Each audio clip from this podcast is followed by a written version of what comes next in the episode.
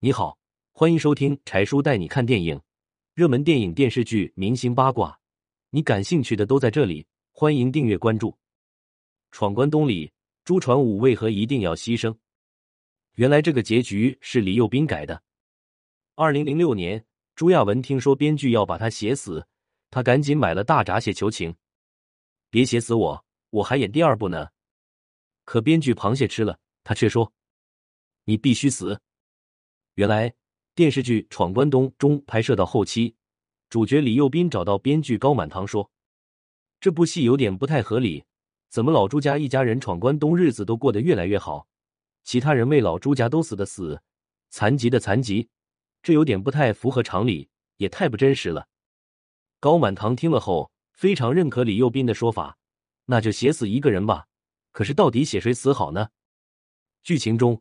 朱开山基本上就不出山东菜馆了，也不好弄出什么意外让他死的。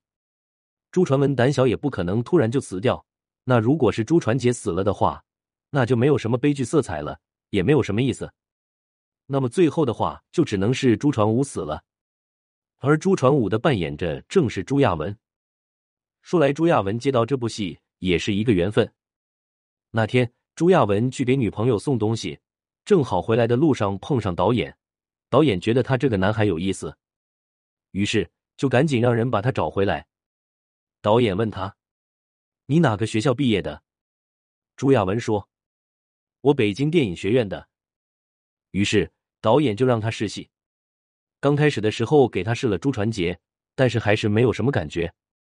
又接着让朱亚文试了朱传武，可没想到等朱亚文才化妆好，导演一看到这个妆容，就立马拍板说。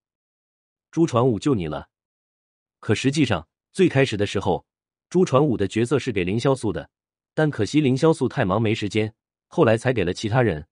没想到竟然被朱亚文给捡着了。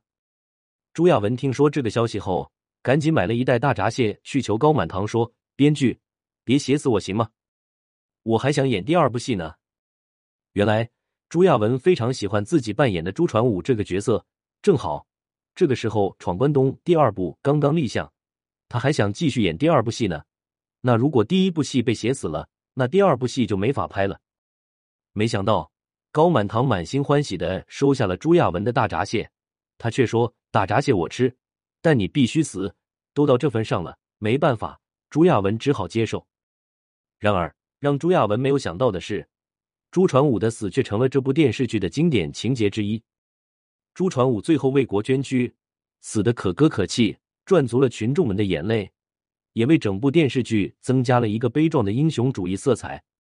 电视剧《闯关东》杀青后，二零零八年作为央视开年大戏播出，一上线就爆火，豆瓣评分九点二分，还拿了七个金鹰奖杯。